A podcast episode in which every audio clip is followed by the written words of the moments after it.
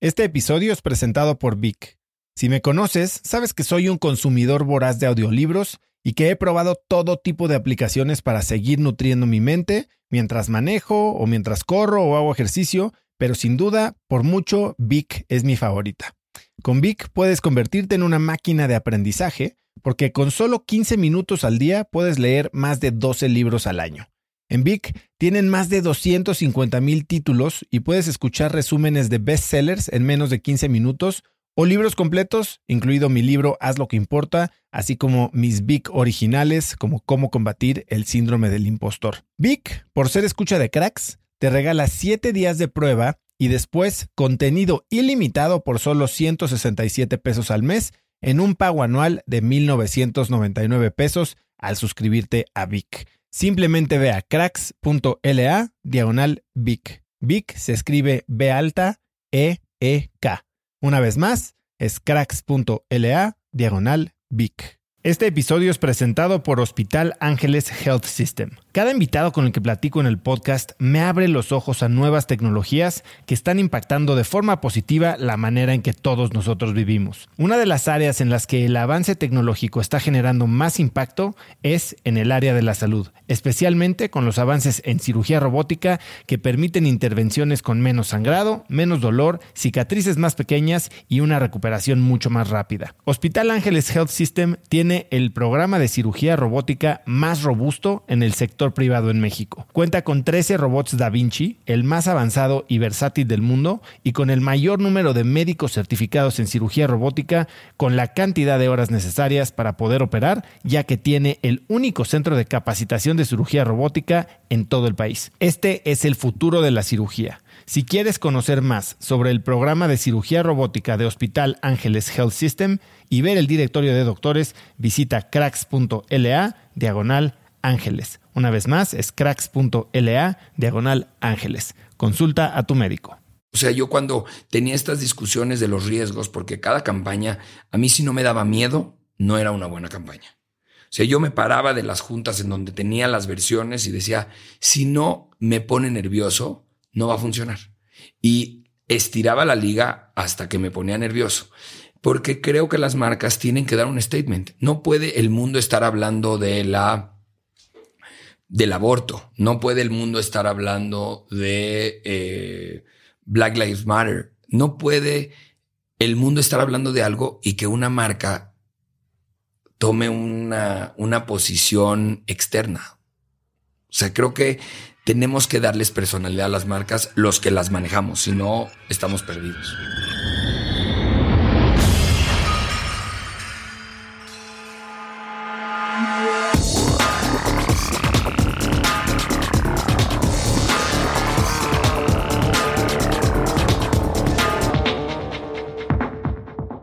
Hola y bienvenidos a un nuevo episodio de Cracks Podcast. Yo soy Osotrava y entrevisto cada semana a las mentes más brillantes para dejarte algo único y práctico que puedas usar en tu vida diaria. Antes de empezar, quiero recordarte que puedes ver los videos de esta y de más de 130 entrevistas en nuestro canal de YouTube, así que si quieres una experiencia más visual, ve a youtube.com diagonal cracks podcast. Hoy tengo como invitado a Pepe Saga. Puedes encontrarlo en Instagram como arroba Pepe, las dos letras P, Pepe Saga con Z. Pepe es un emprendedor y empresario mexicano que durante 26 años trabajó posicionando Form como la marca de lencería más importante de México, de la que dejó de ser CEO en el año 2020. Ha sido profesor universitario y orador público. Ha publicado cinco libros en los que promueve y fomenta el emprendimiento y el empoderamiento de las mujeres. Hoy, Pepe y yo hablamos de la construcción de una marca, del comercio social, de los creadores de contenido y de cómo desarrollar tus fortalezas para tener éxito. Te dejo con esta increíble entrevista con Pepe Saga. Pepe, bienvenido a Cracks. Muchas gracias, muchas gracias por invitarme, me siento súper honrado. No, hombre, eh, hace mucho tiempo tenía yo ganas de platicar contigo. Ciertamente lo que ha pasado en los últimos años con la compañía en la que trabajaste 26 años es digno de platicarse y sobre todo lo que estás haciendo ahorita, pero me enteré de algo de ti que no sabía yo que es que aprendiste a andar en bici hace tres años. Sí, no, quizás cinco, pero sí, sí. La verdad es que eh, es, es un granito negro en el arroz. Eh, no fui lo suficiente, eh, no me exigí lo suficiente en su momento y fue más cómodo, aprendí mucho de mí en ese proceso y fue mucho más cómodo no saber hasta que decidí romper esa barrera y era un papá de cuatro hijos, de los cuales estaban burlando de mí mientras trataba de aprender con un maestro a andar en bici. Explícame, a ver, ¿a qué te refieres con no me exigí lo suficiente?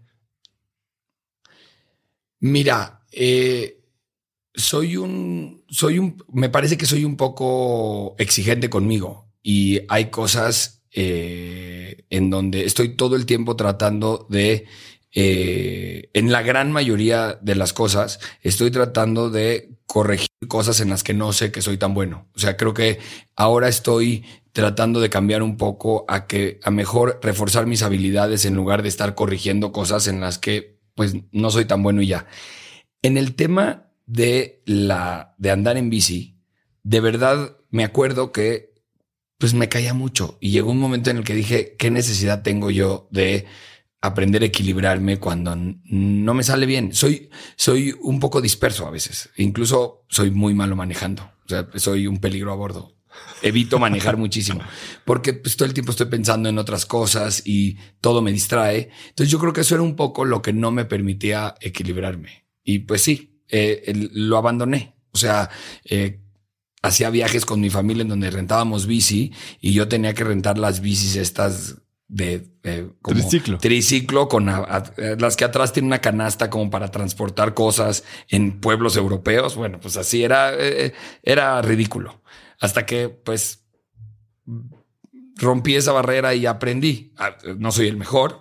Hoy hago bici de montaña nivel eh, tengo miedo, pero ya lo hago.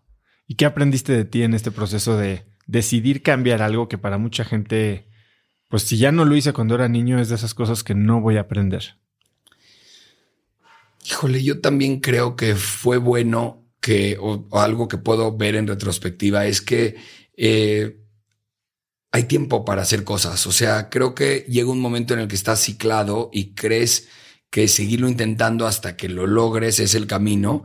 Y creo que a veces es mejor hacerte un poco a un lado, verlas, cambiar de perspectiva y hacerlo. Yo le encontré un motivo a andar en bici. Disfrutaba mucho rentar bicis a donde iba con mi familia de viaje y entonces como que encontré otro motivo. Ya no era el chavito que, pues si no me iba en bici me iba corriendo o si no, ¿sí me entiendes? O sea, como que cambió la perspectiva y eso me hizo eh, concentrarme más y sacarlo adelante. Digo, estamos hablando como si fuera algo muy complicado, que para mí lo fue en su momento, pero creo que es, un, es una buena forma de mostrar eh, que cuando cambias de perspectiva, creo que es el aprendizaje mayor. Cuando hay, de repente no son los motivos necesarios para lograr algo y no pasa nada, te puedes dar tu chance.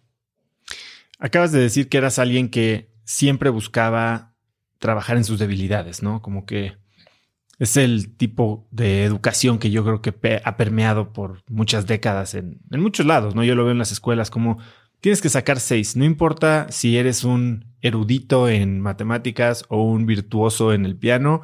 Si no pasas eh, escritura o palitos dos con seis, entonces eres un mal alumno. ¿Cuándo decides cambiar tu enfoque a, a, tus, a desarrollar tus habilidades? A ser extraordinario y cómo entonces suplementas en lo que eres malo. Mira, no, no, no tengo una fecha exacta, pero sí tiene un punto como de madurez. O sea, creo que llega un punto en el que te das cuenta que eh, eh, de lo bueno que has hecho y de lo malo que has hecho. Y sí requiere como una mucho, mucha objetividad, mucha honestidad interior. Y yo creo que no tiene mucho tiempo. No te sé decir un momento exacto, pero yo te puedo hablar claramente de mis defectos. No sé, tal vez hace siete, ocho años para acá. No es algo con lo que crecí. O sea, eh, eh, a veces también tenemos ese paradigma de que con mucho esfuerzo y tratando de hacer muchas veces algo, lo perfeccionas y lo sacas adelante. Y yo creo que es mentira, ese es, es falso. O sea, yo no, un cuate de 1,50 de altura, por más que se esfuerce, no va a ser un jugador de grandes ligas de la NBA. O sea, no, no, eh, eh, esa, esa, esa, creo que esa falsedad de con esfuerzo lo vas a conseguir, eh, que hay muchos autores, incluso actuales, que trabajan con eso, ¿no? O sea, tú dedícale las 1200 horas y con eso lo sacas adelante. Creo que hay cosas que no, no es real y es mejor como que enfocarte en lo que sí haces bien. Y como dices de las escuelas, creo que es un gran error del sistema educativo mundial. O sea, creo que si hay algo, hay alguna industria que va a ser súper disruptiva en poco tiempo, creo que está a punto de explotar una, una disrupción educativa, porque sí creo que el modelo no funciona. En lugar de promover las habilidades de la gente, estamos como promediando a la gente, ¿no? Es como eh, lo contrario a educar. Eh, y es como más como domar o entrenar, no es educar, porque creo que la educación es un poco distinta. ¿Cómo lo haces tú con tus hijos? Tienes cuatro hijos, ¿cómo haces? ¿Qué decisiones tomas cuando tal vez el sistema les dice que tiene que ser de cierta manera y tú estás viendo que no es tan necesario? Mira, te platico una, una anécdota. Eh, una vez me hablaron de la, de la escuela de mi hijo y me dijeron que eh, se llevaba mal con, con la maestra de inglés, creo, algo así. Y me dijeron, hay, hay, hay distintos niveles. En, el, en, el, en la escuela de mi hijo hay eh, como nivel superior, nivel medio y nivel que necesita ayuda. No sé exactamente cómo le llaman para que los niños no se den cuenta, pero están en esos niveles. Y entonces me hablaron y me dijeron, oye, es que se lleva mal y entonces lo vamos a cambiar al nivel más bajo para que tenga una buena relación con la maestra y eso no perjudique sus clases. Hubo momentos en los que me arrepentí, pero le dije, oye, déjame hacerte una pregunta. A mí me cae muy mal mi compradora de suburbia, por decir algo. Eh, es un ejemplo, by the way. Eh, eh, a mí me cae muy mal mi compradora o no tengo buen rapport con ella. Cuando mi hijo crezca, ¿tú se la vas a venir a cambiar? Porque creo que aquí lo que nos corresponde es que encontremos la forma de que funcione. De que funcione. O sea, no me lo cambies. Y a los dos días lo expulsaron, dos días porque la maestra le dijo, le contestó, la maestra, el, la, el colegio aceptaba que había un problema de ambos. O sea, sí, sí, no es, nunca señaló a, a, mi hijo, ¿no? Como que era un problema de ambos. Y le dije, bueno, tiene que funcionar. La vida es así. O sea, en 20 años tú le vas a cambiar a a su cliente, a su empleado. No es así. Él tiene que desarrollar las habilidades. Mejor ayudémosle. ¿no? Y entonces, pues mi hijo insistía mucho en que quería tener una reunión con la maestra, con otros adultos y el colegio hizo su mejor esfuerzo, tuvo sus consecuencias finalmente, pero creo que aprendió más mi hijo en esa circunstancia que habiéndolo cambiado de clase. Y creo que es ahí en donde se confunden un poco. La salida fácil para mí era decir, pues sí, cámbialo y me quito de broncas. Pero trato de ser, ah, tratando de contestar tu pregunta, trato de ser muy cuidadoso en entender las personalidades y entender que hay diferencias, porque no hay, no hay nada más, o sea, no hay un aprendizaje más profundo que cuando tienes varios hijos y te das cuenta que a pesar de que comparten el 100% de los cromosomas contigo y con tu esposa, 50 y 50, o con tu pareja, son completamente distintos entre ellos. Son mundos distintos. Entonces, pues hay que promover sus habilidades, hay que regañarlos diferente, hay que eh, enseñarles el mundo de manera diferente, hay que castigarlos de manera diferente, hay que aplaudirles de manera diferente y hay que convivir con ellos de manera diferente. Entonces creo que ese es el camino. Y es ahí en donde obviamente la, la escuela la tiene difícil. ¿eh? No estoy criticando como, ah, aquí está la fórmula perfecta.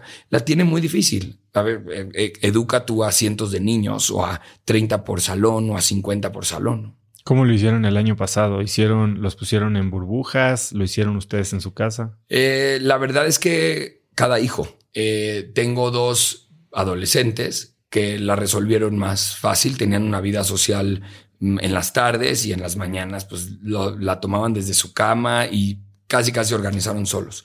Y los dos chicos, que son menores de 10, pues eh, uno estuvo en un núcleo y a otro le conseguimos un kinder mientras se resolvía.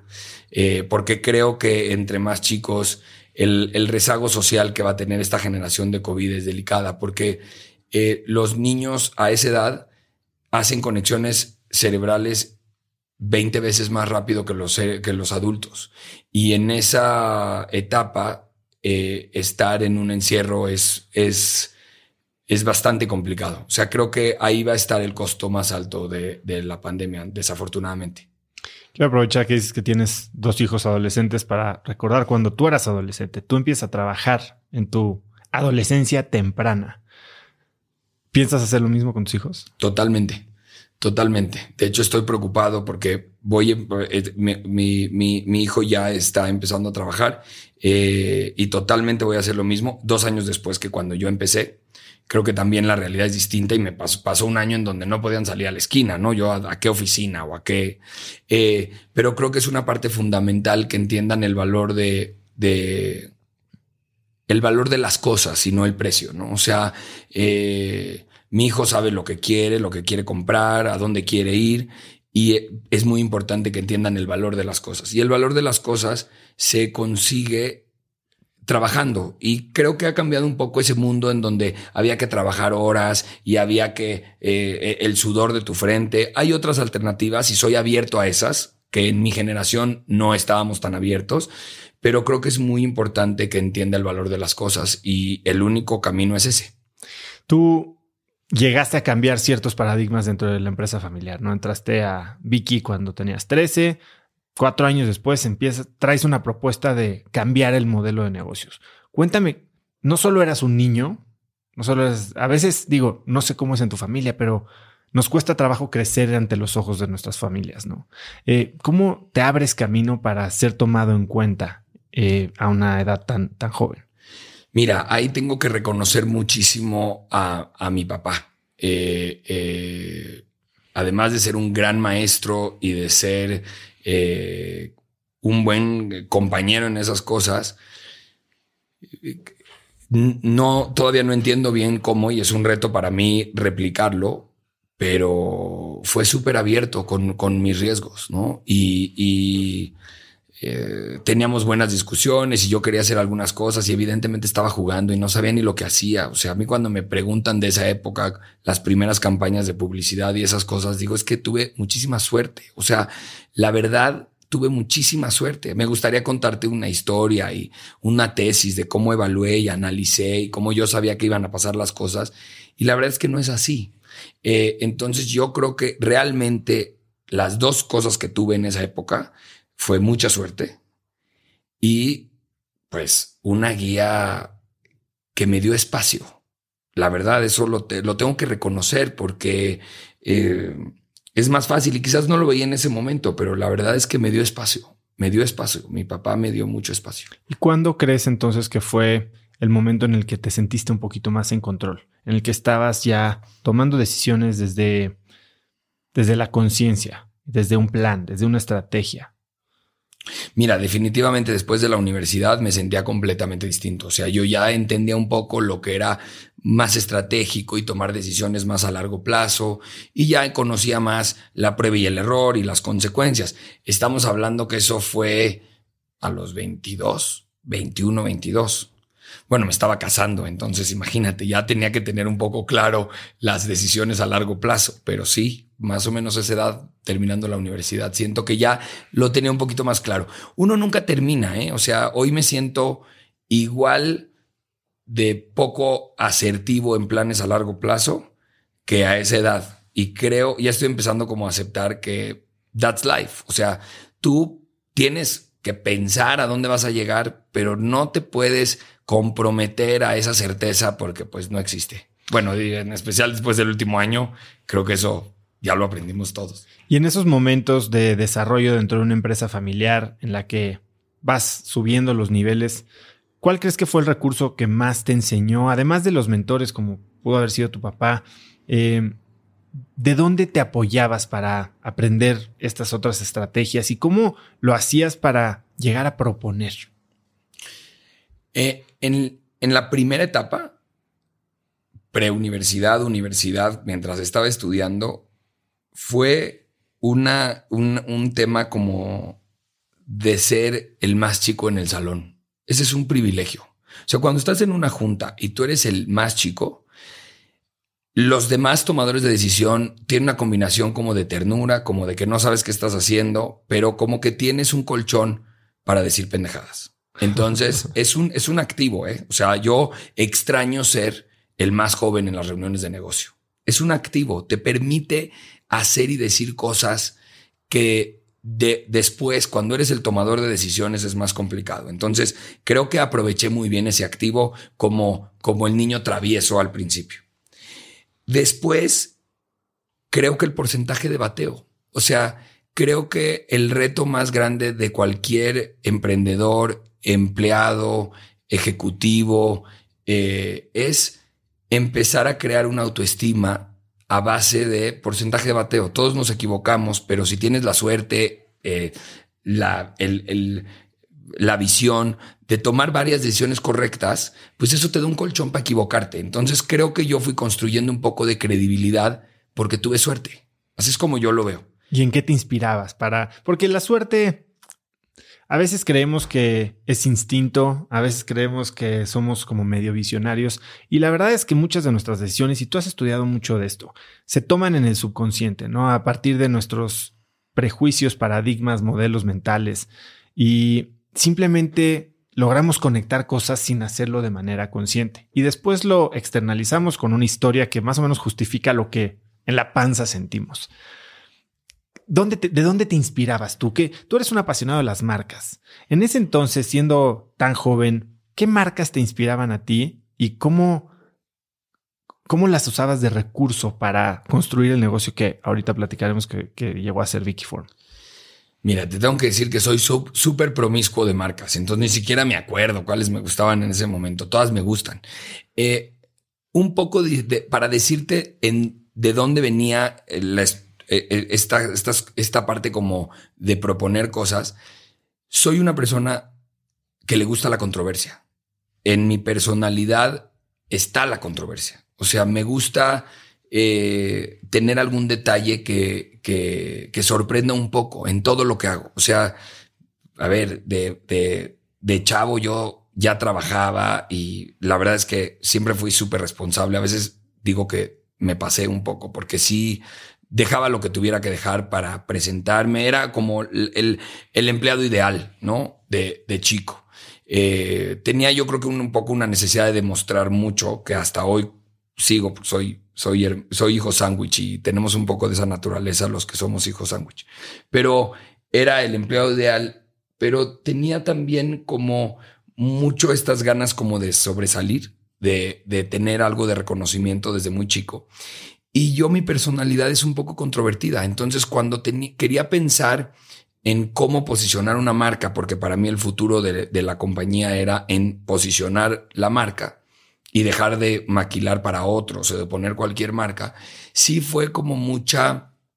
Eh, la controversia ayuda. O sea, eh, yo era ese cuate que iba a trabajar y tenía playeras de heavy metal, me encantaba Metallica y Guns N' Roses y, y controvertido, o sea, un, cuate responsable, etcétera, pero amante del heavy metal, iba a los conciertos y me vestía de negro y, o sea, soy una persona controvertida. E, es un poco mi personalidad, eso me gusta, me gusta tener una buena discusión, me choca tener un cuate con el que voy y no tengo mucho de qué hablar, o sea, me gusta tener una buena discusión, me gusta tener estos polos opuestos, me gusta analizar las cosas desde puntos distintos, me gusta ese juego. Entonces, un poco yo creo que eso fue. O sea, hablaban de, de mm, la verdad, la verdad, el principio que me acuerdo era que yo tenía mucho coraje, que la marca dominante en el mercado en ese momento no era mexicana, éramos una parte muy importante de su footprint global, y la publicidad era una traducción de la publicidad gringa. O sea, ni siquiera se esforzaban por hablarle a los mexicanos. Entonces, fue, yo creo que ese fue el, como el primer spark, pero parte un poco de decir, esto no está bien. O sea, les estamos dando nuestra lana y nos aplasta a los jugadores locales y ni siquiera le pone el mínimo esfuerzo para atender este mercado. Y es ahí donde aparece la idea del doble sentido y de la parte mexicana y, de ahí e, ese es como un primer... Quiero entrar un poco a eso, pero antes de llegar, dices que eres alguien controversial. Em, Dime una cosa que crees profundamente, la que estás prácticamente seguro, pero que no mucha gente estaría de acuerdo contigo. Mira, a mí me parece, y sé que mucha gente no está de acuerdo conmigo. de eso se eh, trata. A mí me parece que Vicky Form es la compañía más feminista del planeta Tierra. Y no mucha gente está de acuerdo conmigo porque no, el status quo dice que hablarle, que los anuncios de licuadoras o de jabones quitamanchas le hablen a una mujer está bien. O sea, nunca he visto a un medio decir, oye, esto no está bien, cuando ves a la señora en la ventana lavando los trastes con el jabón quita grasa y al papá con los hijos en la ventana brincando, jugando y te dice, ahora lava más rápido para que salgas a jugar. A mí eso me parece lo más machista, me parece denigrante. Y creo que darle la libertad a la mujer y hablarle de sexo de frente a finales de los, a mediados de los noventas, era un paso hiperfeminista. Tan feminista que mucha gente, para mi gusto, no lo entiende. Entiendo que hay gente que no está de acuerdo y no lo juzgo, pero desde mi percepción, a las mujeres les gusta el sexo tanto como a los hombres. Es una parte natural del ser humano. No importa lo que nos hemos contado y se vale. O sea, se vale que una mujer se pueda sentir sexy, se quiera sentir sexy eh, y le puedas hablar de sexo. No tienes por qué hablarle de lavar platos y eso está bien. O sea, pienso, estoy completamente comprometido con ese pensamiento. Hablemos de marcas. ¿Cómo piensas tú en una marca? Estábamos platicando ahorita brevemente antes de empezar y, y ciertamente ha cambiado cómo se construye, cómo se piensa, cómo se llega a una marca. Para ti hoy, ¿qué es una marca? Mira, no creo que pueda haber una marca exitosa a partir de hoy, y yo creo que tiene algunos años así, que no tenga una personalidad. Creo que las marcas ahora con las redes y con ese, antes las marcas estaban arriba de un pedestal y le hablaban a una audiencia y no escuchaban, no había momentos de preguntas y respuestas, ¿no? Imagínate alguna conferencia como esas, ¿no? En donde no se permiten preguntas y respuestas. De entrada estás, de entrada si te invita a una conferencia así, tú sabes que hay un lado de la historia nada más y que hay algo que no cuadra. Las marcas se bajaron de ese pedestal y tienen que hacerse vulnerables a sus clientes, tienen que definir una personalidad y tienen que construirse. O sea, yo no creo que eh, las marcas puedan seguir entes intocables. Creo que los grandes enemigos de los marqueteros hoy son los abogados de las grandes marcas que cuidan cualquier detalle que no se puedan salir. O sea, creo que yo soy amante de la filosofía de Nike, por ejemplo. Y Nike es una marca que da un statement y da un statement, y si es necesario dar un statement en contra del presidente de Estados Unidos, da un statement, le cueste lo que le cueste, porque tiene una personalidad. Hay muchas marcas que no se atreverían a hacer eso y creo que eso ya no puede existir porque las marcas ya forman parte de la vida. Tú puedes ver en TikTok cómo se desarrolla una marca y, obviamente, si es un perfil súper cuidado y super producciones, pues no es para ese medio, lo está haciendo mal. Entonces, tenemos que mostrarnos más vulnerables. O sea, yo cuando tenía estas discusiones de los riesgos, porque cada campaña, a mí si no me daba miedo, no era una buena campaña. O sea, yo me paraba de las juntas en donde tenía las versiones y decía, si no me pone nervioso, no va a funcionar. Y estiraba la liga hasta que me ponía nervioso porque creo que las marcas tienen que dar un statement. No puede el mundo estar hablando de la del aborto, no puede el mundo estar hablando de eh, Black Lives Matter, no puede el mundo estar hablando de algo y que una marca tome una, una posición externa. O sea, creo que tenemos que darles personalidad a las marcas los que las manejamos, si no estamos perdidos. Ya no te la crees. Cuéntame, en esos momentos donde decides estirar la liga, ¿qué fue lo más arriesgado? El, día que dijiste, hoy sí, esto me va a salir mal. Híjole, y me salieron mal algunas, ¿eh? La gente recuerda poco esas, pero me salieron mal algunas. Yo me acuerdo haber estado muy nervioso. Eh, había una campaña de una telefónica muy importante. Eh, no me acuerdo el nombre, pero era una telefónica naranja que eh, hizo como una campaña de guerrilla extraordinaria y pintó el toreo, que antes era esa burbuja. ¿Pegaso? No, no, era cuando le, convenía, le, le competían a, a, Telmex, empezaron a competirle a Telmex. Eh, no me acuerdo, ojalá me acuerde ahora. Pero bueno, eh, era una campaña como de guerrilla que decía, ¿qué haces ahí? ¿Qué haces ahí? Y estuvo como un mes con millones de dólares de publicidad diciendo, ¿qué haces ahí? ¿Qué haces ahí? ¿Qué haces ahí?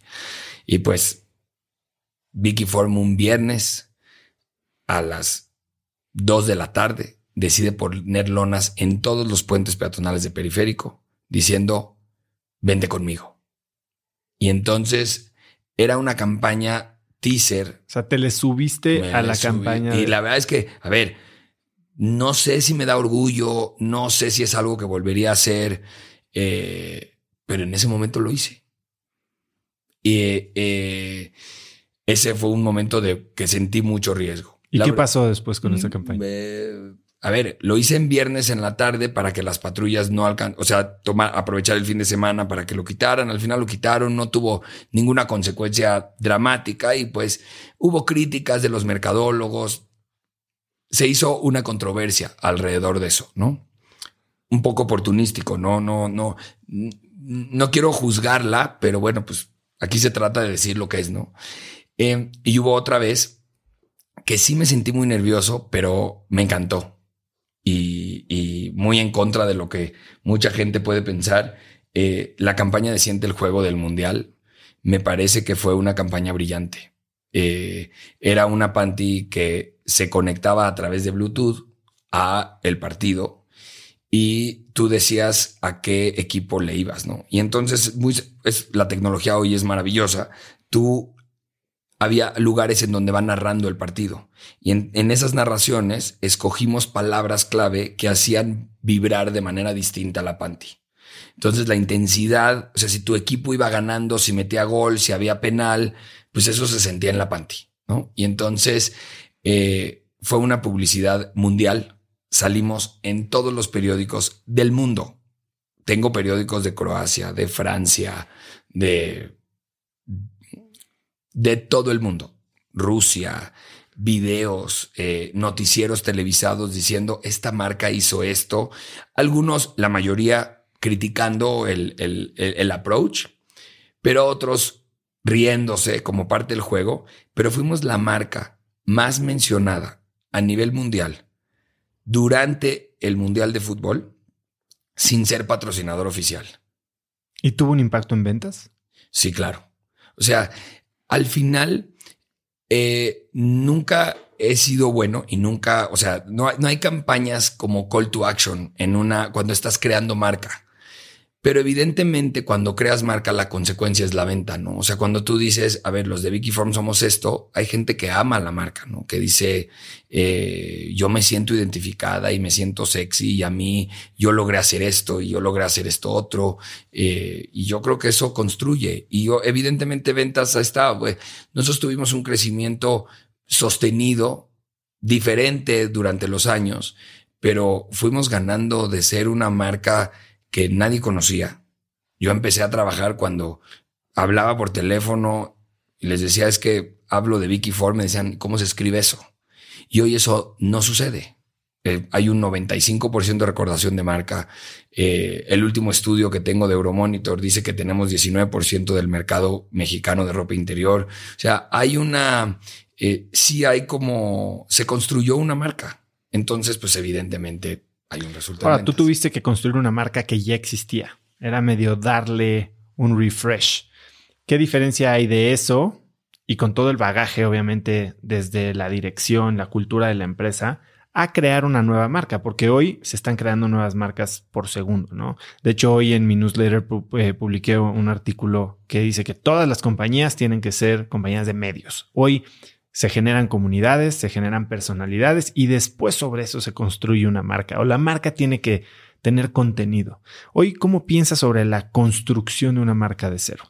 Mira, me tocó, yo diría que la marca estaba, pero no tenía, o sea, no tenía visibilidad. Entonces, no le di la vuelta. O sea, creo que darle la vuelta a una marca, o sea, convertir, eh, no sé, eh, Corona en un whisky, pues está cañón, ¿no? O sea, eh, darle la vuelta a una marca que tiene un posicionamiento me parece una tarea muy, muy, muy compleja, porque la percepción de marca, a ver, Gap, Old Navy, Banana Republic son del mismo consorcio, son demasiado parecidas.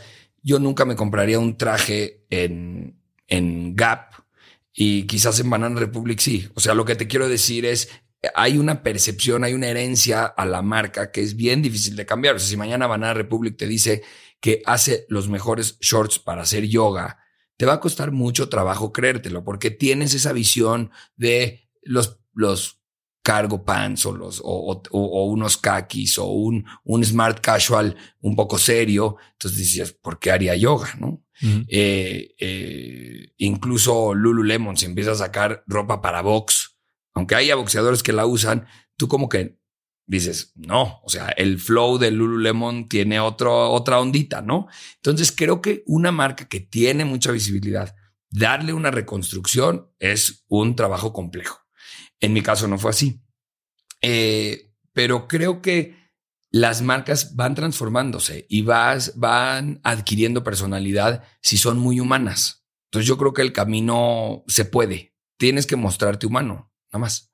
Y para construir una marca hoy, por ejemplo, que ya no se requiere de miles de millones de dólares para hacer awareness, para tapizar ciudades, eh, y simplemente es subirte a trends, eh, inclusive marcas que no son ni marcas, ¿no? Están todas estas marcas de social commerce que vamos a hablar un poquito más adelante, que lo que aprovechan es la tendencia de la moda del momento y la marca pasa a un segundo plano, ya es más funcional o más oportunista. Sí, a veces la marca ya es quien te lo recomienda o es un, un momento de suerte. El tema ahí es construir encima de eso, ¿no? Ahí es en donde está la clave y es donde está interesante. Se está poniendo muy interesante. Hay una democratización de, de darle el poder a los creadores, a los eh, influencers, a los productores.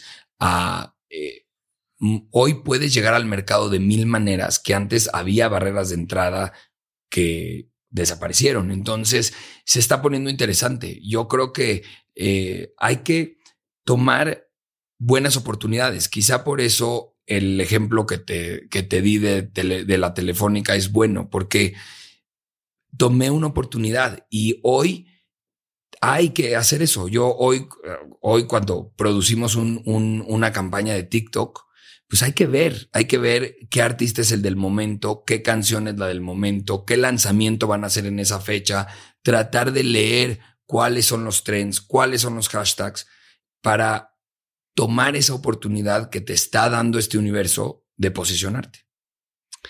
Eh, ¿Cualquier publicidad es buena publicidad? Yo creo que sí. Yo creo que sí.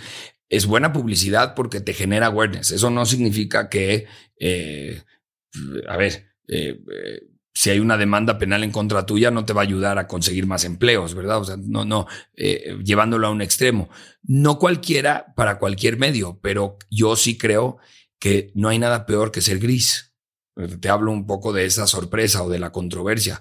A mí me parece que la gente que es gris está desperdiciando una oportunidad enorme. Creo que hay que sobresalir de una manera o de otra y hay que echarse para adelante en el marco debido de las cosas. Pero Exacto. ¿Qué haces cuando las cosas no salen como, como esperabas, ¿no? O sea, creo que hay mucha gente, y Gary Vaynerchuk dice que, que si no has enojado a alguien con tus posteos de redes sociales antes de las 12 del día, no estás posteando lo suficiente, ¿no?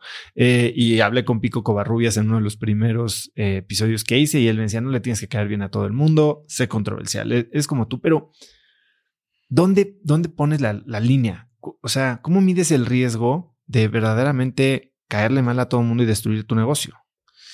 Sí, si le caes mal a todo el mundo, no está siendo controversial. O sea, creo que la controversia se genera cuando hay dos puntos de vista defendibles. Esa es la controversia.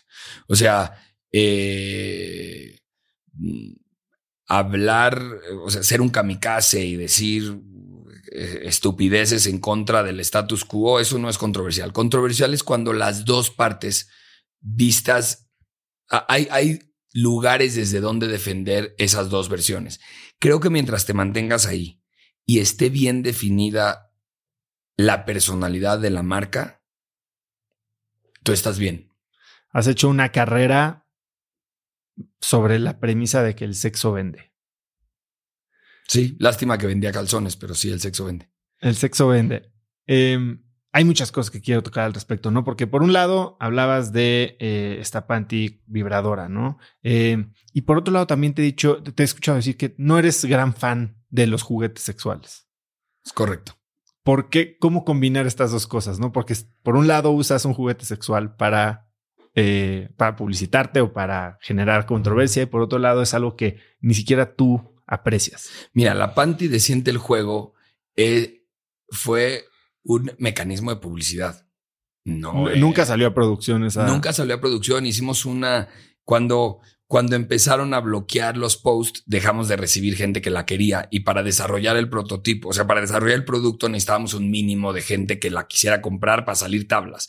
Entonces no alcanzamos ese número porque pues eh, eh, bloquearon, nos bloquearon Facebook, nos bloquearon eh, por su política, eh. O sea, la verdad es que no, y tampoco la critico, eh. Pero bueno, no alcanzamos ese número. Pero fue un mecanismo de publicidad. Yo no, no pensaba vender ese producto. Yo creo que ahí hay dos cosas, a ver, y es, soy controvertido, o sea, vuelvo a lo mismo. A mí me, me, me, no tengo nada en contra de, de los juguetes, o sea, pero no sé, no, no, no me parecen atractivos, o sea, no, no, no los quiero invitar a mis reuniones. No sé si me explico, o sea, no, no, no, no tengo nada en contra, pero no. Tú hablas del sexo y del empoderamiento como una o más bien el sexo como una herramienta de empoderamiento femenino, ¿no? Y has escrito cinco libros en los que de la sensualidad. U otro. No, no el sexo en sí, la sensualidad. Y hoy estamos frente a este fenómeno de OnlyFans, en el que ya no tienes que pasar por una editorial, ya el go-to-market para tu sensualización o sexualización, como personas lo quieras decir, eh, ya es inmediato, ya es, eh, abres una app, abres un perfil y en vez de hacer dinero. ¿Crees que hay algún costo? que se va a pagar en el futuro por todas estas personas que tal vez como tú fuiste cuando eras joven, no tienen mucha idea de lo que están haciendo, tienen el acceso a estas herramientas tan fáciles y están generando una huella digital que tal vez el futuro no les va a, perdonar. Sí, o sea, la verdad a mí me parece, creo que es diferente, eh, no porque algo sea bueno, tiene que ser público. No sé si me explico. O sea, yo a mí me parece eh, y este es un punto personal, no es la visión de la, mm, de la marca en la que trabajé ni en la compañía en la que estuve. Esta es una visión personal. Eh, no porque algo sea bueno tiene que ser público. Al igual que si es malo, tampoco tiene por qué ser público. A mí me parece que la sensualidad es una herramienta femenina muy, muy poderosa para su propia autoestima. Yo soy de las personas que cree que una mujer con autoestima es mm, igual que un hombre, ¿no? Pero, pero me parece que cuando salen de la regadera a las siete y media de la mañana, cosa que es diferente para ti y para mí, porque a veces podemos salir del baño sin abrocharnos el pantalón y no nos damos cuenta. Pero una mujer se ve al espejo, se voltea, voltea otra vez. Somos distintos en ciertas maneras. Y una mujer que sale de la regadera y abre el cajón y se siente bonita por, por la estructura natural que tiene, por la forma de, de, psicología evolutiva que lo definen los expertos, no yo, me parece que sentirse sexy, sentirse guapa, la hace llegar a esas reacciones que no nos gustan en el mundo de más preparada. O sea, no va a cambiar ni que le grite su jefa, ni que le toque tráfico, pero el hecho de que abra ese cajón envuelta en una toalla y la primera decisión que tome sea ponerse algo que la haga sentir espectacular, la va a hacer sentirse más segura a lo largo del día. No es mágico, o sea, no es de que el mundo cambia para ti cuando te pones un coordinado que te hace sentir sexy, pero sí creo que tu reacción ante las cosas negativas cambia. Y de hecho hicimos un experimento para comprobarlo. Pero eh, eh, sí creo que va por ahí. Cuando hablamos de OnlyFans y este acceso a la pornografía absurdo y enorme, de manera personal, siento, me preocupa el futuro de esa gente. Creo que eh, no está midiendo eh, lo abierta y lo vulnerable que se está poniendo a un futuro. Creo que puede ser incómodo. Lo digo desde un punto de desconocimiento y, como persona. No tienes OnlyFans tú eh, entonces. no, no, no, no. Eh, sí me parece que es como un camino que todavía no sabemos en dónde termine y no me encanta en lo personal. Bien, regresemos un poco a tu tiempo como CEO de Wikiform. En 2012 se fusionan eh, y es una fusión pues, con una empresa gigantesca, ¿no? Que cambia un poquito el DNA de la empresa. ¿Cuáles fueron los riesgos más importantes, no los riesgos, los retos más importantes eh, durante esta fusión y el tiempo que permaneciste ahí? Mira, ese fue un ejercicio muy bueno en donde honestamente encontré mis debilidades y busqué ayuda. Era un momento para internacional la marca, yo así lo veía y sabía que había ciertas cosas que yo no necesariamente hacía muy bien y que necesitaba un soporte. Ahí Endeavor me ayudó muchísimo, que es una, una fundación para emprendedores increíble a la que le debo mucho, que me ayudó como a entender de qué pie cojeaba, que necesitaba un buen CFO. Y cuando necesitaba un buen CFO en una empresa familiar, pues había que institucionalizar la empresa para tener un buen CFO. Y fue ahí en donde me empezó a ser un poco atractiva la idea de una fusión internacional con un socio estratégico. También me ayudó que sonó mi teléfono y era un fondo muy bueno, muy agresivo, y me dijo, estamos haciendo un pool de empresas de moda en México y te queremos comprar. Y yo me acuerdo haber colgado ese teléfono y dije, en esta carrera no me meto solo. O sea, está, me van a comer. Y entonces busqué un asesor a través de Endeavor. Y entonces. ¿Con quién te asesoraste? Con Pablo Kobayashi, de PC Capital. Sí. Extraordinario. Y hemos seguido en contacto hasta ahora. Pero el, el. Entonces, en ese momento me asesoro con él y hacemos un roadshow para buscar alternativas en donde me sintiera bien acompañado. Y, la este, verdad es que este fondo era Moda Holding, el que te había en su momento, en algún, o sea, muy previo y fue una sola llamada. O sea, al final le dimos seguimiento y la cosa no caminó. No, no, nunca tuve una propuesta formal, pero sí hubo un acercamiento y ahí fue donde me sentí un poco indefenso. Entonces, viene este proceso, vistes a la novia y se da la fusión. Sí. ¿Qué cambia? La formalidad, había un consejo cada tres meses, eh, había poderes designados, había cosas que yo podía hacer, cosas que no podía hacer, cosas que debía de presentar al board, cosas que no debía presentar al board. Un gran aprendizaje, una maestría brutal de, de, de cómo son los negocios en el mundo. A ver, imagínate que yo iba en las tardes cuando tenía tres años a un negocio que fue cambiando conmigo. Entonces, pues traía todos mis vicios, todas mis cualidades, eh, todo. Y a partir de ese momento, la formalidad me enseñó muchísimo. ¿Hubo alguien, además de Pablo, que en este proceso fuera como un, asesor, confidente, un mentor que te ayudara? Yo creo que mucho mis socios, o sea, eh, mucho mis socios estuvieron muy pegados. La familia. Eh, la familia. Mi, socio actual también me ayudó mucho en el proceso. Yo tenía un consejo consultivo de Endeavor que me ayudó a liderar ese proceso. Y mi socio actual, Eric Decom. que ya también tiene episodio aquí. Ah, sí, no sabía. Eric Decom de FSB. Eh, que lo escuchen porque tiene una conversación espectacular siempre.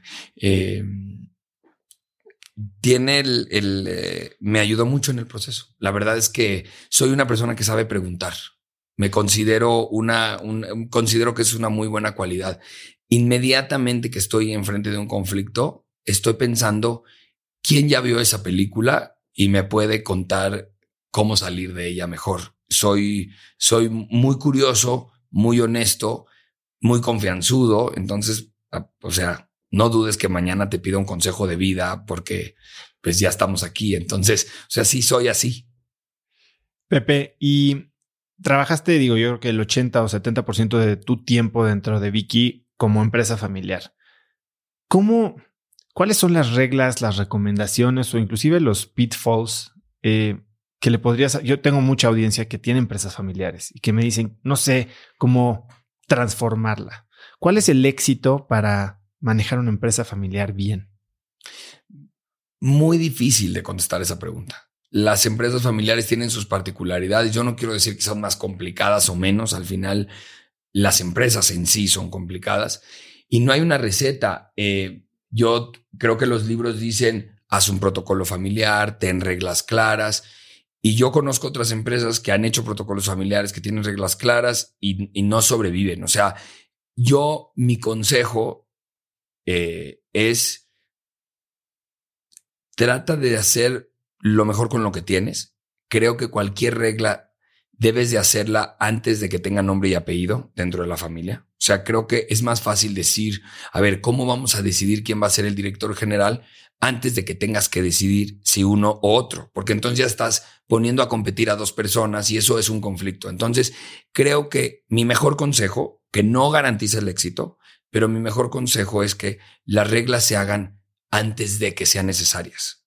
Porque cuando ya son necesarias, ya tienen nombre y apellido y es más difícil para cualquiera negociar cuando se trata de ti o de él, cuando hay alguien en específico. Creo que es importante ser previsor y todas esas reglas, ponerlas sobre la mesa, discutirlas y plancharlas antes de que sean necesarias. ¿Por qué salirte de tu empresa? Mira, em, aquí esto me cuesta mucho trabajo porque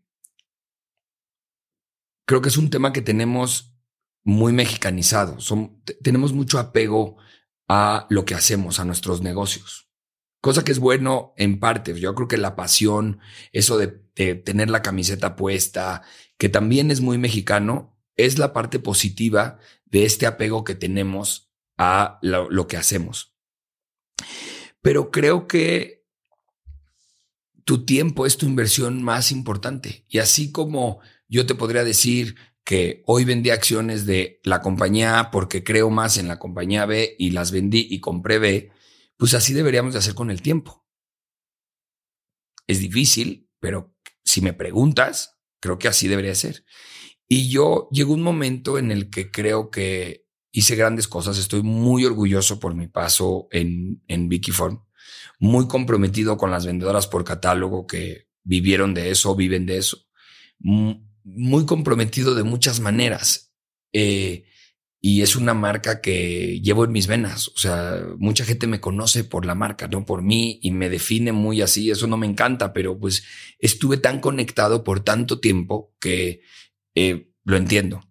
Pero llega un momento en el que te quieres subir hacia donde va el mundo. Y yo sí veo esta nueva etapa de creadores y le quiero ayudar a estos creadores a desarrollar marcas, a vender productos. Eh, entiendo ese mundo digital y creo que puedo hacer una diferencia y quiero subirme a ese trend. Estoy por cumplir 40 años. No me interesa tener un coche deportivo. No me interesa irme a vivir a otro lado. No me interesa cambiar de pareja. Prefiero cambiar de chamba. O sea, eh, eh, yo tomé esa decisión antes del, del COVID, eh, unos meses después de anunciarle al consejo eh, que quería salir, me llega el COVID y pues como buen capitán de barco me quedé ahí hasta que al parecer había terminado en septiembre. Eh, transformamos la compañía en hacer cubrebocas y batas para licitaciones americanas y eso nos mantuvo a flote, gracias a Dios. Y cuando al parecer venía en descenso y estábamos regresando todos a, la normalidad en septiembre, pues en ese momento dejo eh, parte de mi vida, pero creo que así debe ser. O sea, todos los días eh, lo traigo en mi cabeza y es un tema que con el que sigo en ese, en esa lucha, pero creo que debemos de ser congruentes y así como, a ver, si, perder en la bolsa o perder un sueldo o perder una utilidad nos cuesta, porque a veces creemos que el tiempo no es valioso cuando es lo más valioso que tenemos. Entonces, eh, quiero subirme a esa ola. He dejado pasar muchas durante mi vida por mi compromiso con, con Vicky. Y no quise que no tenga un compromiso, simplemente creo que llegó el momento de que esa, esa, ese matrimonio entre los dos, pues tome su distancia. Y creo que también está bien. ¿Y seguiste algún proceso para, para tomar esta decisión? Eh, no sé, hay gente que hace pros y contras de salirme, ¿no? ¿O fue algo mucho más instintivo? Mira, yo siempre hago pros y contras, lo platico con mucha gente que, que creo que tiene buenos consejos, trato de enfrentarme con la gente que piensa al revés de mí, cosa que no mucha gente hace. O sea, cuando, cuando estás dispuesto a no estar de acuerdo, la gente a la que le pido consejos sabe que muchas veces no los tomo. Y creo que es parte del proceso. O sea, te tienes ir a buscar la cantina adecuada para que te den el consejo que tú quieres, pues en realidad no te estás ayudando. Y pues sí, eh, hago pros y contras, tengo procesos de eh, análisis internos muy profundos. O sea, me tomo de repente fines de semana en donde abordo un tema 16.500. ¿Cómo, se ve, ¿Cómo se ve un fin de semana de estos? ¿Te vas de tu casa? ¿Te vas solo? Eh, ¿Haces algún ejercicio escrito? Sí, eh, la verdad es que me, soy ridículamente visual. Entonces, por eso tengo mis plumitas que a veces los colores no son suficientes, porque si escribo y soy medio caótico. En, entonces, cuando si termino algo a una sola tinta, ya no se le entiende nada. Entonces, eh, soy tremendamente visual. Entonces, hago mapas mentales. Eh, tengo ahí unas aplicaciones en donde en el iPad pones post-it, pones estampitas. ¿Cómo cuál? ¿Cuáles son tus se aplicaciones llama Córculos. Eh, y es como un pizarrón virtual de, de este foamy como de cartón que tiene el color así del cartón y literal pones chinches y fotografías, imágenes, archivos adjuntos, post-its, eh, durex, estampitas, así como puedes hacer un mapa como esos de que les gusta a la FBI encontrarle a los criminales en su sótano. Bueno, pues hago cosas así cuando estoy tomando decisiones. Eh, por ejemplo, tengo uno que me encanta, además me quedó precioso, eh, ahí en este, cuando, cuando me salí de Vicky cuáles eran mis oportunidades, porque evidentemente se presentan oportunidades siempre, ¿no? Entonces, ahí lo tengo y tengo los pros y los contras de ¿Y cuáles veías en ese momento? Mira, eh, eh, podía ser asesor de venta por catálogo de algunas compañías. Eh, estuve a punto de traer una compañía de, de productos tecnológicos. hubo N. O sea, la verdad es que hubo N, hubo esa, la verdad creo que no hay un lugar para vivir como México y, y, nunca lo valoré hasta que tuve la oportunidad de irme a otro lado y dije, no, no es cierto, la verdad es que yo aquí soy muy feliz. O sea, cuando, cuando era más cómodo para mí trabajar y decir, ay, me hubiera gustado, y sí me hubiera gustado estudiar en otro país, no lo hice por el compromiso que sentía en la compañía en la que trabajaba, pero eh, siempre dije, ay, me gustaría irme a vivir un año y de verdad lo tenía en mis planes. Dije, cuando pueda lo hago. Y el día que pude, dije, no, o sea, yo no cambio esto por nada. La verdad es que soy muy feliz aquí y ese no es el problema. O sea, creo que, pero sí, vi N opciones, o sea, y obviamente la gente decía, eh, gente como tú que vende eh, cosas cosméticas y así, que me decían, no, es que tú eres muy bueno para vender, métete conmigo. Y de ahí sale un poco la idea y luego en un desayuno con Eric eh, platicamos de para dónde va esto, para dónde va el social selling y haz de cuenta que traíamos la misma idea en la cabeza. Fue como mágico. Yo he hablado mucho con Eric de eso. Vamos a entrarle a ver, ¿por qué hay diferencias entre social media marketing, social selling y social commerce? Entonces, ¿qué oportunidad ves tú concretamente? Dijiste el mundo de los creadores. Háblame del mundo de los creadores. Mira, se han roto muchas barreras de entrada en muchos frentes. Toda la parte de cadena de suministro hoy es fácil. Hoy en Internet encuentras a fabricantes de camisas, de botones, de máquinas de, de rasurarte, de... Hoy encuentras de una manera mucho más sencilla sourcing de todas las calidades. Eso, esa fábrica que Nike desarrolló en Vietnam para hacer tenis, que le tomó la vida entera y que tuvo que hacer mil análisis para dónde comprar los tenis. Y de verdad le metió recursos, tiempo, dinero y esfuerzo porque no había una mejor forma de hacerlo. Hoy para un cuate que quiera hacer su marca de tenis, toma 25 minutos máximo. Llegar al mismo lugar. Esa es una barrera muy importante, porque vemos la otra, ¿no? Hoy cualquiera puede vender en redes, sí, pero pues antes que vendías, o sea, era, no era difícil, ¿no? Por eso todos hicimos limonada y pusimos el puesto afuera de nuestra casa, porque era exprimir limones que tu mamá no te cobraba en agua que sacabas de la llave, porque ni siquiera había agua purificada. Si era de muy buena calidad, tenías filtro, porque el sourcing es un problema y la gente no lo ve. Y esa barrera no es sencilla, o sea, fletes, impuestos, importaciones, encontrar el producto adecuado, la negociación, los contratos, el control de calidad. No es sencilla, pero ya llegar al punto es más fácil. Y por otro lado, antes necesitabas tener 300 tiendas en este país para hacer una marca nacional. Hoy no necesitas ni tener una sola tienda. Una, no necesitas. Puedes subirte a un marketplace, puedes promocionarte en Internet. Entonces, los, las dos barreras de entrada que para mí eran las más fuertes, desaparecieron por completo. No tienes que pagar una renta, no tienes que estar atendiendo un mostrador, no tienes que ser visible para, o sea, no tienes que estar físicamente en un lugar, no tienes que rogarle a una cadena de autoservicio, a una departamental que te dé un espacio porque crees en este proyecto y porque tienes una marca de ropa que puede, eso ya no existe, ya lo puede ser de otras maneras. Esas dos barreras se rompen. Y de repente hay una, un entretenimiento guiado por conocernos entre personas y ya no por ver programas de concurso o ver eh, historias. Yo no digo que las películas o que las series estén desapareciendo. Lo que digo es que parte de nuestro tiempo, de nuestro share of entertainment, está a ser, está a conocer quién es Osotrava, qué hace, cómo es.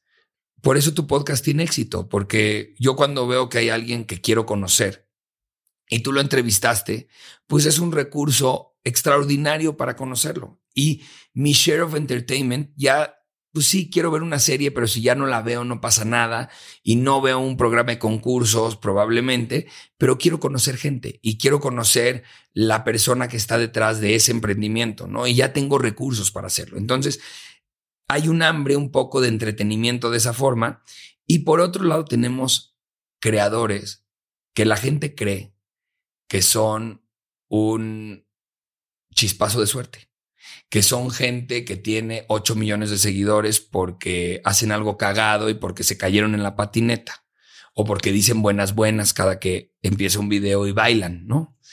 Y la realidad no es esa. La realidad detrás de eso es una persona como tú que tiene que programar sus viajes y hacer entrevistas y tiene que conseguir entrevistas y tiene los creadores le dedican ocho horas o nueve horas a ser creadores, a ser productores de contenido, a cumplir con el compromiso que tienen con su audiencia. Entonces, necesitan alguien o algo o alguna fórmula para ayudarles a crear esas cosas que quieren promover. O sea, me parece que si David Beckham se pone a contratar a los empleados que van a fabricar sus lentes, a negociar el precio de los lentes, a revisar la calidad de los lentes. Dejaría de ser David Beckham.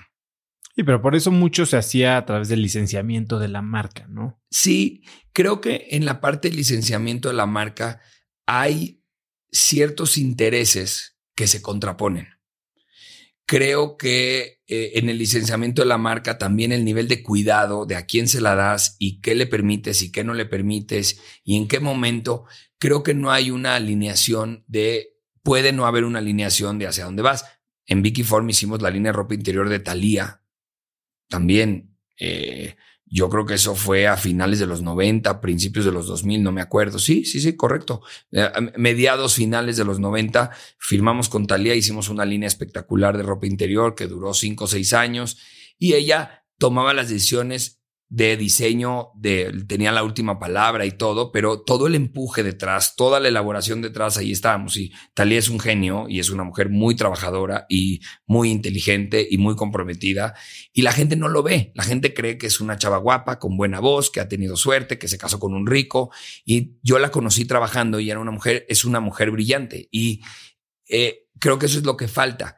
Necesitan esa ayuda. Probablemente no todos, pero sí creo que en la parte de sourcing y en la parte de go to market, son dos partes que podemos hacer esa chamba para los creadores. El mercado está, la gente quiere comprar lo que sus influencers les recomiendan. Creen en eso, creen en eso más que en las compañías eh, eh, con toda la, eh, con todo el bagaje y con toda la seriedad. Creen más en lo que les recomienda el influencer que les divierte, les atrae, les gusta. Entonces, está esa oportunidad y eso es lo que estamos haciendo. Sí, a ver, ejemplos claros que han habido últimamente está el tequila alerón, ¿no? O el mezcal y tequila alerón de Salomon Dream que tiene 20 mil coches y 20 mil seguidores y 20 mil millones de dólares, no sé cuánto tenga. Está Marta de Baile, que sacó su línea de cuidado para el pelo, porque tiene pelazo, y, su línea de, de, cosas para casa. Están, ¿cómo se llaman estos los que hicieron el agua? Eh, pero exacto, ¿cómo se llama su agua? Water People. Water People. Eh, yo no sé si se asocian con productores, que en este caso es lo que me suena que estás proponiendo, no ser un especialista productor de una cosa, sino ser como que una agencia de, de sourcing. Sí, he estudiado el modelo de sourcing y de go to market. Ahorita hablamos de go to market. Eh, sí, de sourcing, pero yo creo que la fórmula que funciona y es la que voy a promover y, eh, y es una recomendación para quien crea que puede hacer algo con sus, con sus redes y las pueda rentabilizar y pueda promover algo que cree que vale la pena, porque creo que es básico. Yo creo que la forma que funciona es que todos los jugadores pongan equity y que los intereses estén alineados. A mí, en lo personal, el modelo de licenciamiento creo que es un modelo que de una o de otra manera jala menos. Llega un momento en el que el talento siente que no gana lo suficiente por promocionar y entonces deja de promocionarlo y ese es el acabose. O sea, cuando un artista no quiere, no, se, no siente que una marca es de él y no la promueve cada que puede, ahí la cosa empieza a dejar de funcionar. Y los productores tenemos también, si somos los productores y tenemos una licencia, de repente tenemos un tema de flujo de efectivo y queremos meter en oferta algo y lo, y lo podemos hacer. El contrato de licenciamiento lo dice, pero quizás la marca, la personalidad dice, oye, no vamos a demeritar el valor porque yo quiero vender cosas para el cabello el resto de mi vida. Entonces tú no puedes agarrar y ofertar porque nos agarró COVID. O sea, eh, atempérate tantito y vamos a aguantar. Entonces creo que la mejor forma de alinear los intereses la fórmula correcta es que tengamos equity. ¿Y cómo se ve una estructura de un deal de estos? O sea, llega, vamos a asumir que llego yo y yo quiero lanzar mi línea de tenis. Eh, ¿Cómo se estructura un deal de estos? Es diferente, yo diría que es diferente por tipo de producto, por el nivel de utilidades que tienes, por el nivel de inversión que se requiere. O sea, creo que la base del éxito es ser, yo quiero conservar esa parte porque no es lo único que hacemos en, en, en, Social Tree, pero quiero conservar esa parte muy boutique, muy ah, en línea, porque evidentemente lanzar agua tiene un costo y tiene un volumen y tiene un tamaño que no necesariamente es el mismo que vender cosméticos o vender lentes o vender, o sea, y a ver, los márgenes de utilidad son distintos, eh, creo que es importante analizar cada oportunidad de negocio y para mi gusto la fórmula es que haya equity. Si no tienes skin on the game, tú y el productor y el comercializador, es probable que no jale a perpetuidad. O sea, a ver, un one shot deal funciona, pero a perpetuidad, si lo, y yo creo que eso deben de hacer los creadores. Yo, yo como creador, si lo fuera, me preocuparía mucho por generar un patrimonio a futuro. O sea, tú cuando estás promocionando, tal vez le pagan a un creador lo mismo que va a ganar por vender lentes en un anuncio. Pero si vende lentes, está creando una empresa de la que es dueño. Si le pagan por hacer un anuncio de lentes, quizás hoy le pagan a él y mañana le pagan a otro. Y cuando tú creas, cuando tú tienes equity y cuando tú creas un mecanismo de venta, pues es un negocio patrimonial. No sé si me explico. Bueno, vemos a Kylie. Exactamente. Entonces, hacen el deal, se crea la marca. Social Tree, ¿cuál es la propuesta de valor? Están haciendo no solo el sourcing, están haciendo, digo, el manejo de la marca en redes, hacer el, social selling, además de la personalidad que obviamente va a empujar su propia marca y el go-to-market. Sí, hablemos de la promoción y la venta. Sí, mira, eh, eh, para la parte de social selling, hacemos esas dos partes, ¿no? Toda la parte de sourcing, que implica importación, control de calidad, diseño, desarrollo de producto. Siempre tiene que tener la personalidad del creador. El consumidor no es tonto y no te puede proponer, no sé, eh, imagínate a los de Jackass eh, vendiéndote, eh, no sé, alguna cosa. tiene que tener la personalidad, si no la gente no se la cree. Em, pero bueno, esa parte así la tenemos. Y Social Tree hace otras cosas, ¿no? Hace también manejo de redes, hace producciones muy ad hoc. Entendemos bien TikTok, entendemos bien Instagram, entendemos bien el mundo digital. Entonces, sí somos un buen aliado también para marcas para hacer contenido. Eh, ayudamos, tenemos una, una Influencer Academy en donde ayudamos a ciertas personas que tienen potencial a desarrollar un poco la línea de contenido para desarrollarse como influencer y lo seguimos en el proceso tanto como sea bueno. Eh, manejamos el presupuesto digital de las marcas de manera muy eficiente. O sea, tenemos clientes que pues, nos piden que hagamos ciertas cosas y las hacemos bien. Traemos un buen porcentaje de bateo por ahí. Y pues básicamente esos son los servicios que ofrecemos. Este es el, esta es la nueva empresa. Pero todo enfocado a vender. O sea, ustedes hoy, hoy tienes el e-commerce, yo, veo el e-commerce como dos o quizás hasta tres eh, campos de juego. Uno es tu página, que puede ser un Shopify, WooCommerce, lo que sea, y vas a llevar tráfico ahí desde ads, desde SEO en Google y demás. Tienes eh, los marketplaces, Mercado Libre y Amazon principalmente, en donde la estrategia es o pauta directa dentro de Amazon, manejo de campañas, obviamente una estrategia de keywords eh, extraordinaria y obviamente tiene su propio canal de distribución que es eh, FBA y demás, ¿no? En tu e-commerce puedes tener el tuyo o lo que tú quieras. Y después está el tercero que está ya más desarrollado en Estados Unidos y Europa y aquí en México como que empieza, que es literal social commerce, es usar estas tiendas nativas de Facebook, de Amazon, de Pinterest, ya próximamente TikTok. ¿Cómo, cómo piensas tú en este ecosistema? Mira, eh, primero te respondo a la primera pregunta que hiciste. Eh, más que enfocado a ventas, porque ventas pueden ser muchas cosas, me gusta decir que le entramos a la red con muchos huevos y un poco de coco, porque me parece que la promesa de valor es el performance. Una marca a veces me contrata porque lo que quiere son views. Y entonces hago una estrategia para views una marca me contrata para comentarios y entonces hago una tarea para comentarios. Pero hablando de estas marcas eh, empujadas por creadores de contenidos. Sí. ¿Cuál sería entonces la estrategia para, obviamente, si quieres crear una empresa que tenga, que venda productos?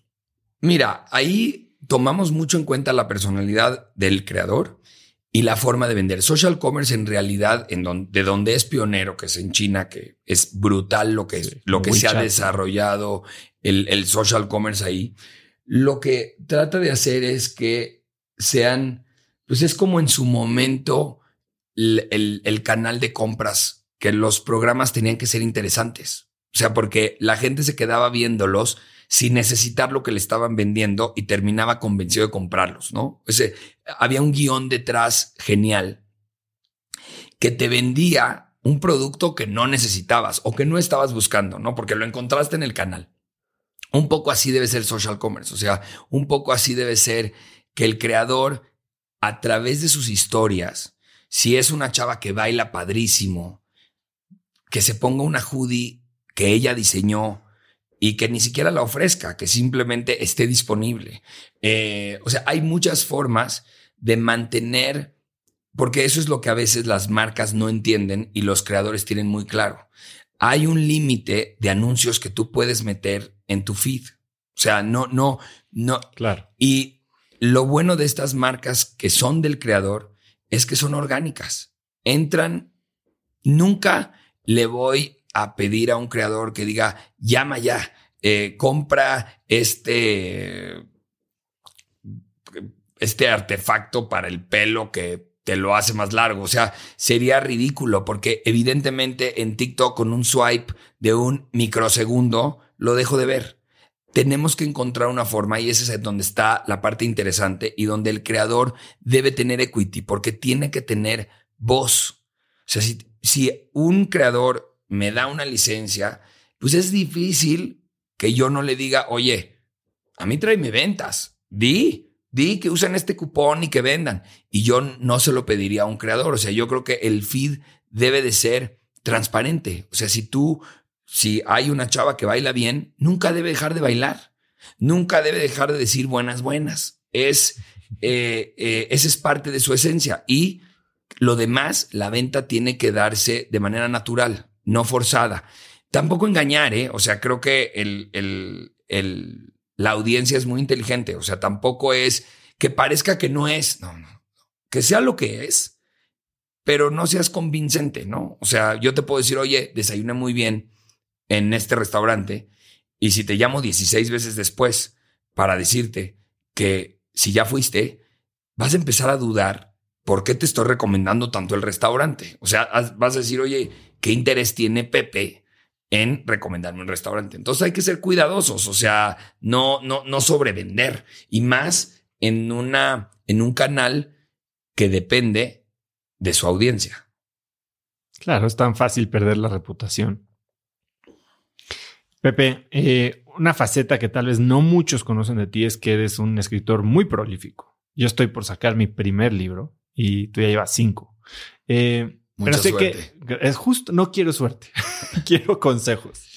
Quiero, tu primer libro dices que fue un flop, imprimiste 10 mil ejemplares y no se vendió nada.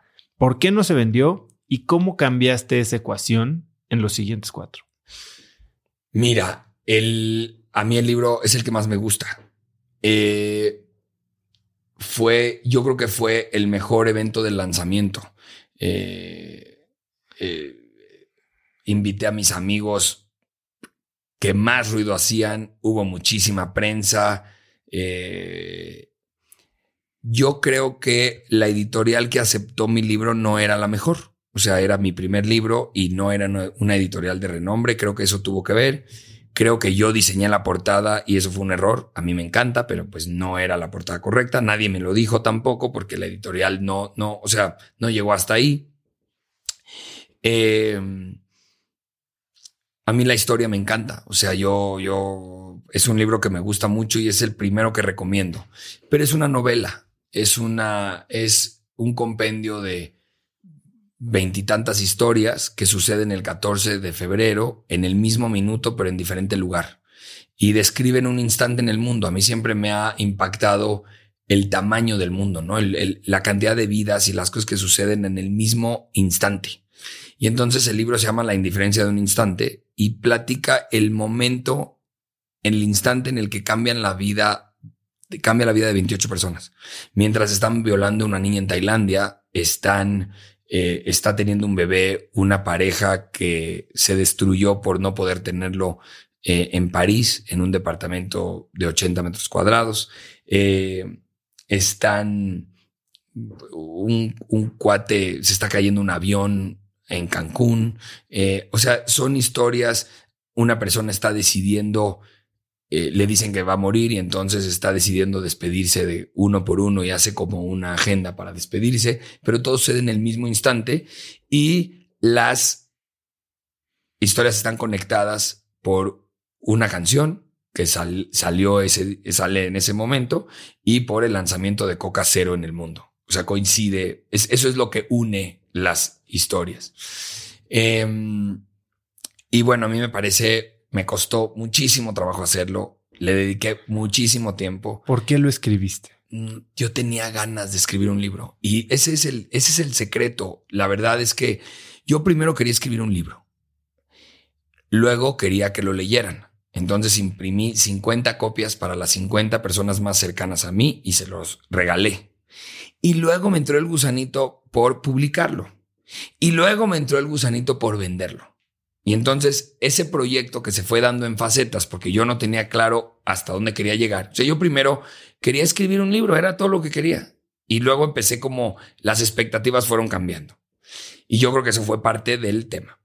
Los otros libros son un poco más comerciales, son de un interés más general. La verdad es que no soy un Quizás lo que pasó con el primero es que no soy un gran novelista, o sea, lo pude, le pude haber puesto todo mi esfuerzo, pero bueno, eh, hay gente que de verdad escribe muy bien y yo no estoy ahí. Si no estás en la NBA de no, no estoy en la NBA de los escritores, no es mi talento.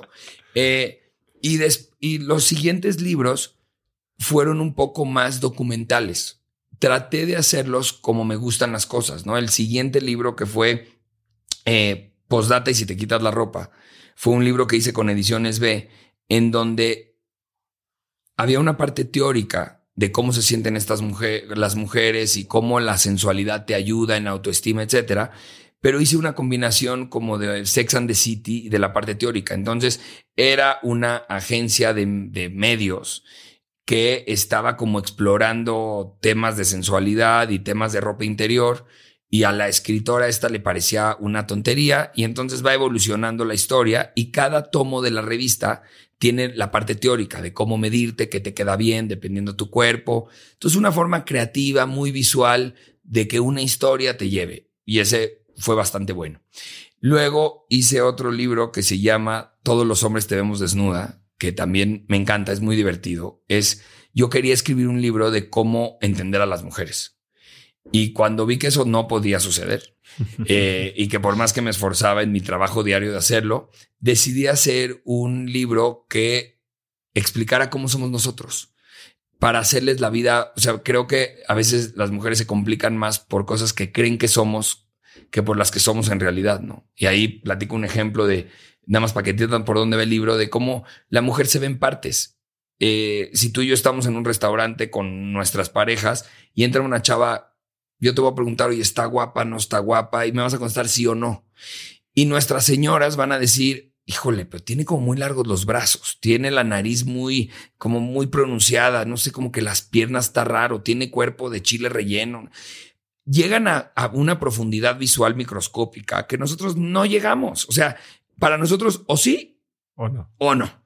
Y ellas se, y así como ven a otras mujeres y a otros hombres, se ven ellas mismas y son muy duras, son muy duras. Y a ver, se encuentran una arruga en lugares que nunca ves. O sea, de repente, ¿ya viste esta celulitis que me salió atrás de la rodilla derecha? No, y nadie la va a ver nunca. O sea, eh, eh, porque nosotros no vemos a las mujeres en partes, pero ellas sí se ven a sí mismas. Entonces es un poco uno de los ejemplos en donde eh, eh, a través de autores de psicología evolutiva y ciertas investigaciones, haz de cuenta que desnudo un poco la forma de ser del hombre para bajarle presión a las mujeres, ¿no? Como para que nos entiendan un poco. Ese tuvo muy buenas críticas y hay buenos comentarios en la red eh, de la gente. Luego tengo otro que es un seductor a tu medida, que es la continuación de de postdata y si te quitas la ropa. Es, lo hice, el de todos los hombres lo desnuda, lo hice con, con Santillana y eh, la continuación con Ediciones B y eh, el último lo hice con Planeta. Y pues la verdad es que creo que es importante tener una, eh, un canal de salida asociarte con el mejor. Es un poco lo que pretendo hacer con Social Commerce. O sea, si no tienes una buena editorial, por más bueno que sea el libro, te tienes que poner en hombros de gigantes para tener éxito. Y, y, y es creo que es una fórmula importante. ¿Y qué piensas ahora, hablando de Social Commerce, de la facilidad de hacer self-publishing? Tienes una audiencia, puedes crear tu libro, puedes poner tu funnel para vender tu libro, puedes... ¿Por qué a fuerza pasar por el periodo de casting para que te acepten una buena editorial, que obviamente si tú metes vender, los ingresos van a ser diminutos, vas a tener mucho, mucha difusión. Digo, inclusive Ana Victoria, quien conoces muy bien, su primera edición fue self-published y después ya la segunda edición fue con editorial. ¿Por, ¿Cómo piensas de eso? ¿O por qué hacerlo con editorial desde el inicio? ¿O volverías a publicar tu propio libro tú solo? Yo si volviera a publicar mi libro probablemente lo haría solo. Y no sé tú qué vayas a hacer, pero sí, mi recomendación sería que tú lo hicieras solo. Mi recomendación sería que hicieras un audiolibro pegado a él, porque pues... Va a salir antes del audiolibro. Sí, claro, tu audiencia es súper, eh, está súper acostumbrada a escucharte, entonces creo que sería lo más inteligente y probablemente yo lo haría self-published, igual, el, mi próximo libro. Y es un poco eso, cómo están cambiando las formas de acercarnos. Eso era impensable, impensable, pero ya cuando un porcentaje de gente descarga un libro electrónico y ya no hay un costo, pues Amazon y las plataformas nacionales y las internacionales, pues suben tu manuscrito sin tema, no tiene ningún costo de tenerlo ahí, entonces, pues si se va a vender bien y si no, no les cuesta. También entiendo las editoriales cuando había que invertir, es un espacio en una biblioteca, en una librería muy reducido, o sea, tenían un costo de oportunidad que desapareció y por eso creo que ahora probablemente el camino sea ese. Lo subo, lo subo electrónico y lo subo en, en, en, audiolibro y ya tengo un porcentaje muy interesante del mercado. Y si además quiero vender la versión física, que había veces me gusta y cada vez menos, pero había veces me gusta, eh, bueno, eh, como soy un poco eh, extraño y controvertido, yo mm, me gusta mientras entreno escuchar audiolibros y mi promedio es como uno a la semana. Pero. ¿Escuchas a 1X, 2X? ¿Escuchas más rápido de lo que es? Ahorita estoy. Sí, sí, sí. Depende qué libro. Pero sí, mucho más rápido. el, cerebro se acostumbra, bueno, yo tengo esa teoría. El cerebro como que se acostumbra a la voz y la descifra más fácil. ¿Y no te ha pasado que escuchas algo a velocidad normal y dices, este cuate creo que está borracho? es muy lento. Mi, mi, velocidad promedio es de 1.7, 1.8. O sea, sí lo escucho muy rápido y estoy en el gimnasio, entonces tampoco es, o sea, no es de que estoy full attention. Y hay ciertas cosas que no. Pero a veces compro el libro en físico y en las noches voy poniendo el separador en donde voy en el audiolibro. ¿Para qué? No tengo ni la menor idea, pero pues no sé. ¿Y qué estás, qué, qué lees normalmente? ¿Cuáles son los géneros que... Mira, eh, le trato de cambiar mucho. Siempre cuando estoy seleccionando qué leer, hay un rasgo de mi personalidad de hacer lo que debo y no lo que quiero. Entonces lucho mucho con no estar escogiendo cosas que construyen. Que de, hago una lucha interna porque no sean por escoger novelas. O sea, eh, siempre que estoy por elegir, los que está, toda mi lista de deseos son la biografía de tal empresario, el eh, no sé, el método de los de el hábitos o siempre, toda mi lista de deseos son esos. Y hago una lucha interna de decir, no, a ver, quiero leer algo que me guste. Me encanta la novela histórica porque me da ese promedio. O sea, me ayuda un poco como a decir, a ver, no estoy tirando el tiempo mal porque he disfrutado libros que son completamente ficción, tanto, pero mi mecanismo de decisión me, como que se me contrapone y digo, no, no, no, si me puedo divertir y aprender y además saber algo importante, como que desecho la parte de divertirme solamente. Y eso no me gusta, pero siempre lucho con eso. Entonces trato como de variarle. Trato, eh, hay autores que me gustan mucho, que son de novela. Hay autores un poco más documentales. Pues mira, eh, mis libros preferidos de novela, acabo de leer, un, de escuchar uno que se llama La sospecha de Sofía, que es un gran libro de una historia de dos hermanos que se paran eh, con el muro de Berlín, eh, que es una novela, pero le saqué datos históricos, pero es un, realmente es una novela. Me encantan las biografías. Eh, soy un fanático de, de, qué tipo de personaje? ¿Empresarios, deportistas, políticos? De todo, de todo. mis, mis top three de biografías. Eh, Shoe Dog de Philip Knight. Esa me parece la mejor de la mejor. Open de Andrea Agassi. Ese es brutal. No me gusta el tenis. Es- es- fui a la academia que él fue, pero a mí no. O sea, yo no soy deportista. No, bueno, no, soy deportista. ¿Fuiste a boletería? Sí. No me gusta. ¿Y conociste a Gabe Jaramillo? ¿O ya no está ahí cuando No estabas sé, tú? no me acuerdo. Me suena. Gabe no Jaramillo era Fui el, dos años el entrenador pues, head ahí de... Seguramente de- sí. de Me la pasé súper, ¿eh? Y lo tuve aquí en el, en el podcast también. Ah, a sí. Gabe. Bueno, me la pasé súper. Y el tercero, que fue la que me mató, es Anhelo de Vivir, de Vincent Van Gogh. Es su, es un, es- no es una autobiografía, es su biografía. Y habla, la, te la recomiendo muchísimo si no la has leído. Ya, ya me lo han recomendado un par de habla, veces. habla de esta tragedia de nacer en un lugar en el que todo tienes resuelto. Se oye muy mal, eh, eh, eh, pero Vincent Van Gogh te das cuenta en su historia que la gente no lo tomó en serio porque nació en una familia de artistas. Entonces sus colegas que hacían cosas igual que él empezaron a ganar dinero y él siempre se murió de hambre porque decían cómo un Van Gogh pinta así.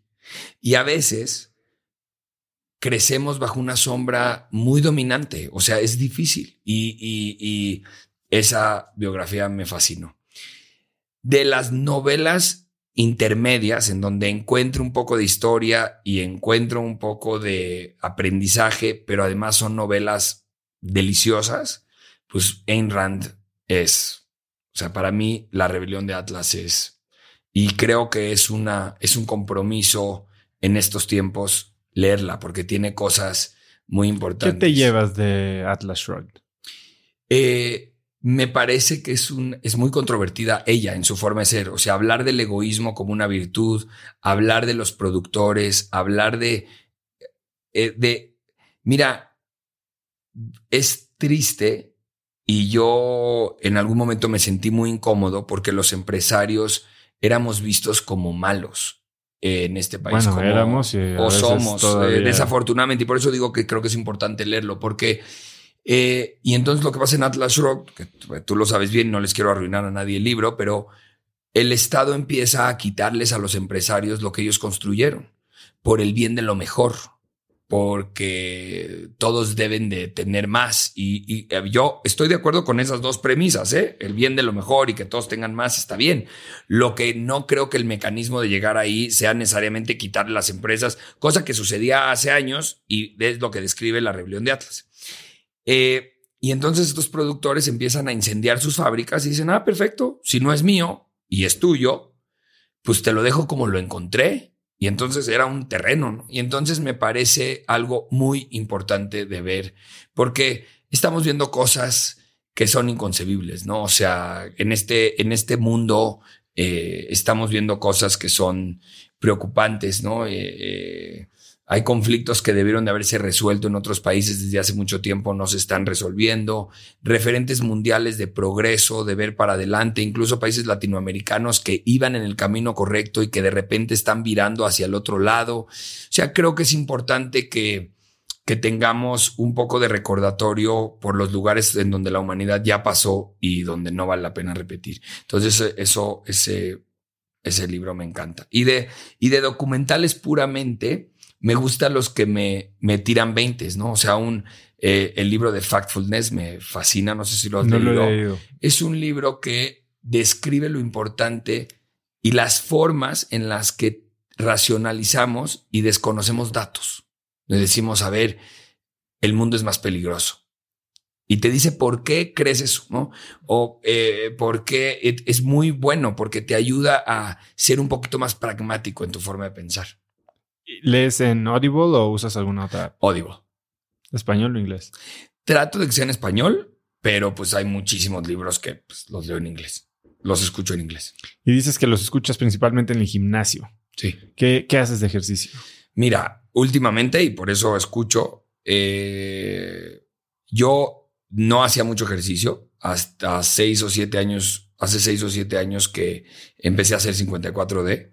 Me enseñó me ayudó mucho a entender mis capacidades y la verdad es que fui, fui muy feliz y, y, sí fue un mind changing para mí.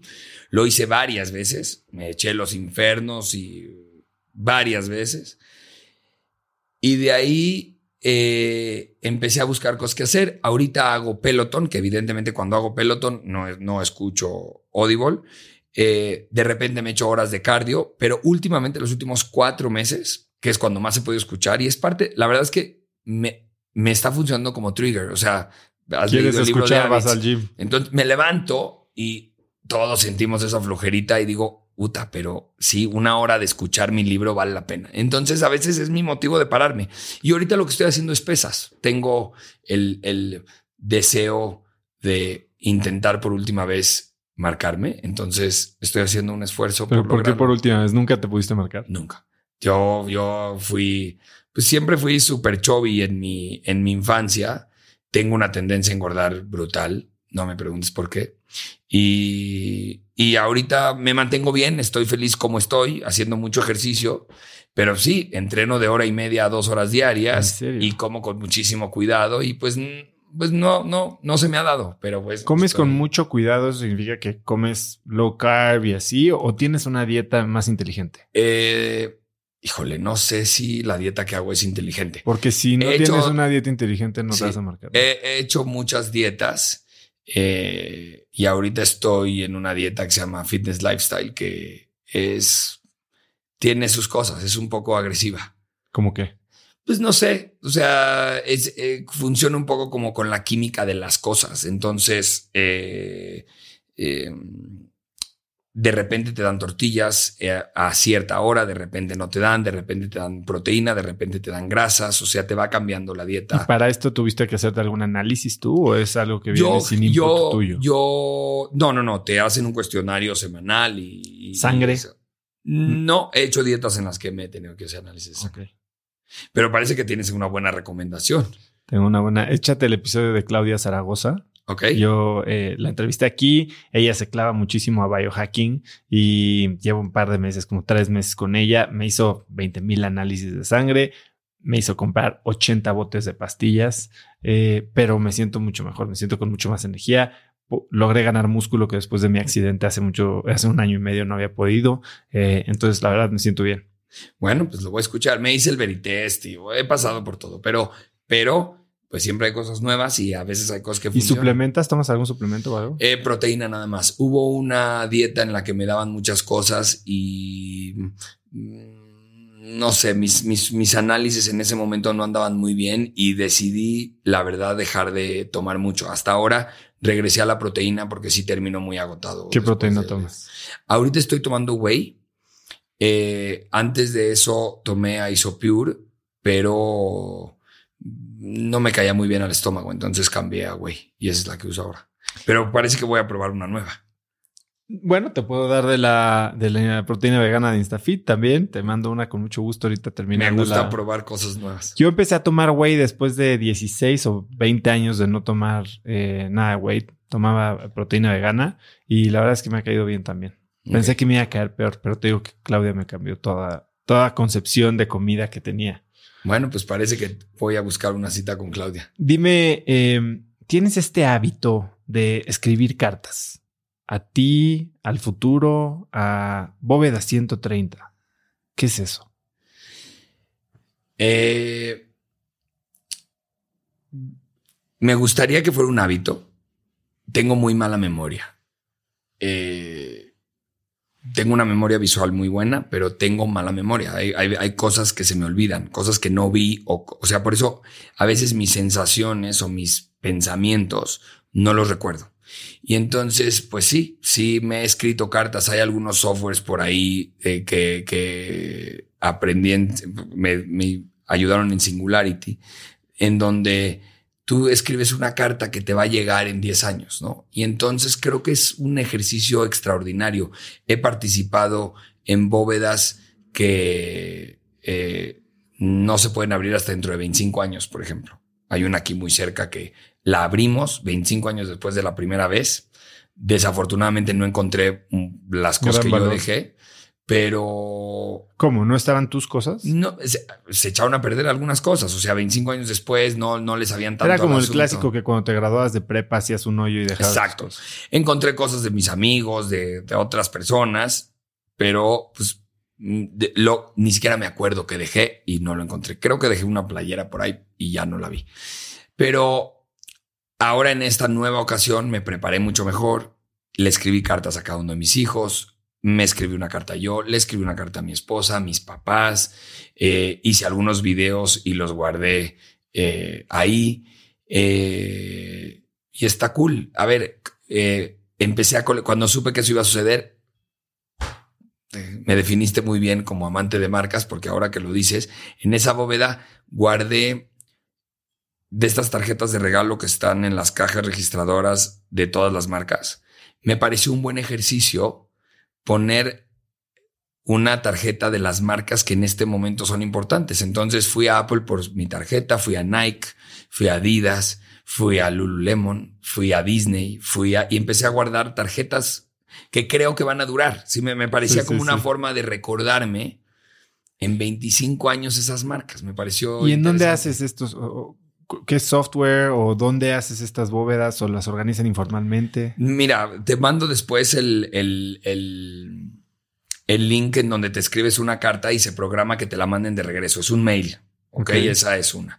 Y la otra es, pues, entre, entre la comunidad, entre la familia, decimos, ah, pues ahí hay un hoyo, vamos a cerrarlo por 25 años y metemos cosas.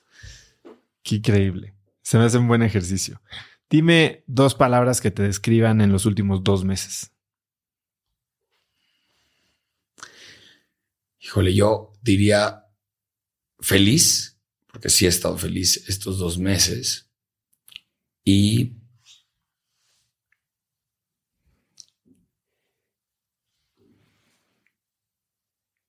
y energía. He tenido mucha energía estos dos meses. Eso diría. ¿Y a dónde vas para tener buenas ideas? Eh, me encanta el mar. Me encanta estar en el mar o en el agua, más que nada. O sea, para mí la naturaleza, eh, no soy, no soy un, un, alma libre en la naturaleza. O sea, no soy una persona que hace un hiking de 18 horas, eh, pero me gusta estar en el agua, cómodo. O sea, eh, y me gusta estar en valle y, ver la naturaleza, pasear por el lago. Eh, o sea, no, no, no quiero venderte la falsa idea de que soy un güey que puede cocinarse su comida ahí en el arbolito. No, eso no, no, no, no se me da, pero sí el agua y la naturaleza son para mí el, o sea, estos baños de, de árboles y de, eh, de naturaleza pura cómodamente son la mejor fuente de introspección que puede haber. Y la mejor recarga, es como una gasolinera. Pepe, si pudieras escribir un mensaje en el cielo para que millones de personas lo vieran, ¿qué diría? Em, no sé exactamente cómo lo diría. Eh, tendría que hacer un buen copy de eso, pero creo que el mensaje más importante es que me parece que los talentos son una responsabilidad me enoja mucho que la gente desperdicie algo que hace bien. Entonces creo que quien tiene talento tiene una responsabilidad de llevarlo al máximo.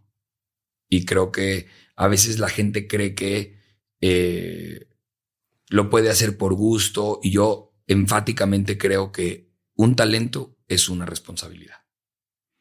Pepe, ha sido increíble platicar contigo. Eh, me emociona mucho lo que vamos a intentar hacer juntos. Eres un crack, no por lo que has logrado, sino por el valor también de empezar de nuevo. Eh, gracias por estar aquí. ¿Algo que quieras agregar? ¿Dónde puede seguirte la gente? Eh, bueno, mi Instagram que es arroba Pepe Saga con doble P, sin las S. Eh, mi Facebook, mi correo electrónico es pepesaga.gmail.com y todas mis cuentas de redes sociales están ligadas a ese correo, así me pueden buscar. También estoy en LinkedIn con el mismo correo y bueno, encantado de eh, compartir, conocer. Eh, ha sido una experiencia increíble. Eh, eres muy bueno para esto. Gracias. Eso tengo que decirte. y bueno, pues muchas gracias. Gracias, Pepe. Pepe es un verdadero maestro del marketing y creo que hay muchísimo que aprender de su experiencia construyendo Vikiform. Si te gustó el episodio, compártelo con alguien usando el link cracks.la diagonal 139. Compártelo en redes, por WhatsApp o por donde quieras. Si crees que a alguien le puede servir esto, los ayudas a ellos y al mismo tiempo nos ayudas a nosotros. También sigue Cracks Podcast en Spotify o suscríbete en iTunes y califícanos ahí con 5 estrellas para que más gente nos encuentre. Y no olvides que puedes ver el video de esta y más entrevistas en youtube.com diagonal cracks podcast. Mencióname en Instagram o Twitter con la lección que más te llevas del día de hoy como arroba osotrava y no olvides saludar a Pepe como arroba Pepe Saga. Pepe son dos P's, saga con Z. Puedes encontrar links a todos los libros que mencionamos mucho hoy y todo lo demás que mencionamos en el episodio en cracks.la diagonal 139. Y antes de irte, no olvides registrarte para recibir mi newsletter Viernes de Cracks, que es un correo muy corto que mando cada viernes con cinco tips, artículos, libros, gadgets, frases o cosas que encuentro en el internet y que creo que pueden ayudarte a tener una vida más productiva o al menos empezar una conversación más interesante este fin de semana. Son más de 75 mil personas las que lo reciben, es de lo que mejores comentarios positivos recibo en mis redes y la puedes recibir muy fácil yendo a cracks.la diagonal viernes. Eso es todo por hoy, yo soy Osotrava y espero que tengas una semana de cracks. Este episodio es presentado por Vic. Si me conoces, sabes que soy un consumidor voraz de audiolibros y que he probado todo tipo de aplicaciones para seguir nutriendo mi mente mientras manejo o mientras corro o hago ejercicio, pero sin duda, por mucho, Vic es mi favorita. Con Vic puedes convertirte en una máquina de aprendizaje porque con solo 15 minutos al día puedes leer más de 12 libros al año. En Vic tienen más de 250 mil títulos y puedes escuchar resúmenes de bestsellers en menos de 15 minutos o libros completos, incluido mi libro Haz lo que importa, así como mis Vic originales como Cómo combatir el síndrome del impostor. Vic, por ser escucha de cracks, te regala 7 días de prueba y después contenido ilimitado por solo 167 pesos al mes en un pago anual de 1.999 pesos al suscribirte a Vic. Simplemente ve a cracks.la diagonal Vic. Vic se escribe B alta E E K. Una vez más, es diagonal Vic. Este episodio es presentado por Hospital Ángeles Health System. Cada invitado con el que platico en el podcast me abre los ojos a nuevas tecnologías que están impactando de forma positiva la manera en que todos nosotros vivimos. Una de las áreas en las que el avance tecnológico está generando más impacto es en el área de la salud, especialmente con los avances en cirugía robótica que permiten intervenciones con menos sangrado, menos dolor, cicatrices más pequeñas y una recuperación mucho más rápida. Hospital Ángeles Health System el programa de cirugía robótica más robusto en el sector privado en México. Cuenta con 13 robots Da Vinci, el más avanzado y versátil del mundo, y con el mayor número de médicos certificados en cirugía robótica, con la cantidad de horas necesarias para poder operar, ya que tiene el único centro de capacitación de cirugía robótica en todo el país. Este es el futuro de la cirugía. Si quieres conocer más sobre el programa de cirugía robótica de Hospital Ángeles Health System y ver el directorio de doctores, visita cracks.la diagonal ángeles. Una vez más, es cracks.la diagonal ángeles. Consulta a tu médico.